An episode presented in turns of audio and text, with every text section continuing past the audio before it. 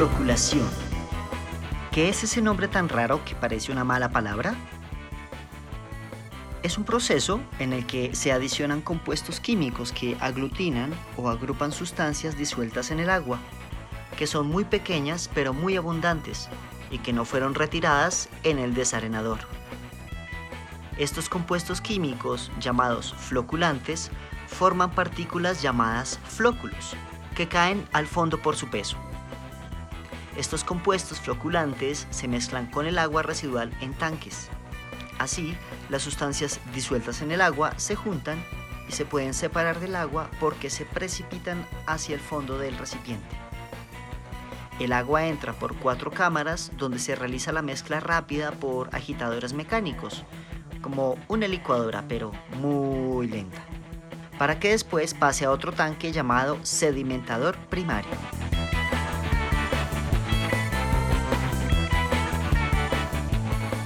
El sedimentador primario es un tanque enorme con forma de embudo para favorecer que los sólidos caigan por su peso y sean recolectados. En el interior de los tanques hay unos grandes brazos barredores que conducen los flóculos a la parte central. De esta manera el agua sin esas sustancias suspendidas puede ser tratada para descontaminarla de la materia orgánica disuelta.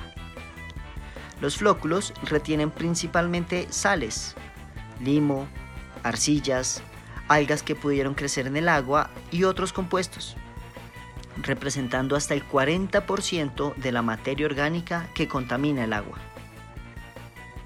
Esta agua debe estar un promedio de dos horas en esos sedimentadores primarios para lograr una buena remoción de los flóculos. Pero a todas estas, ¿a qué nos referimos con materia orgánica?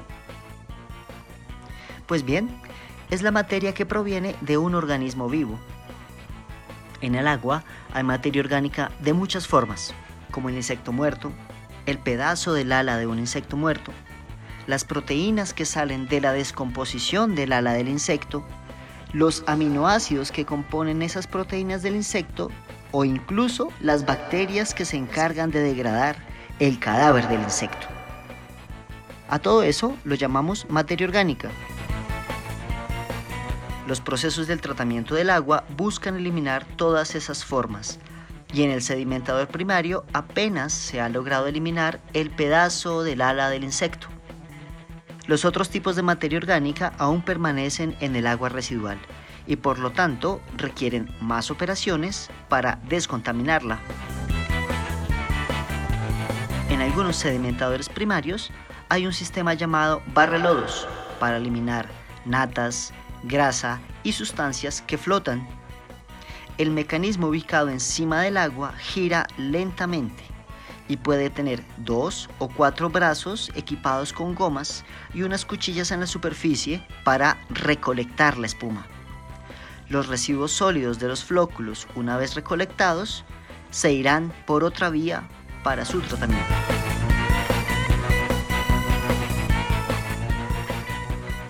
Por ahora, continuaremos con el proceso para limpiar el agua residual que viene de Bogotá y Suacha.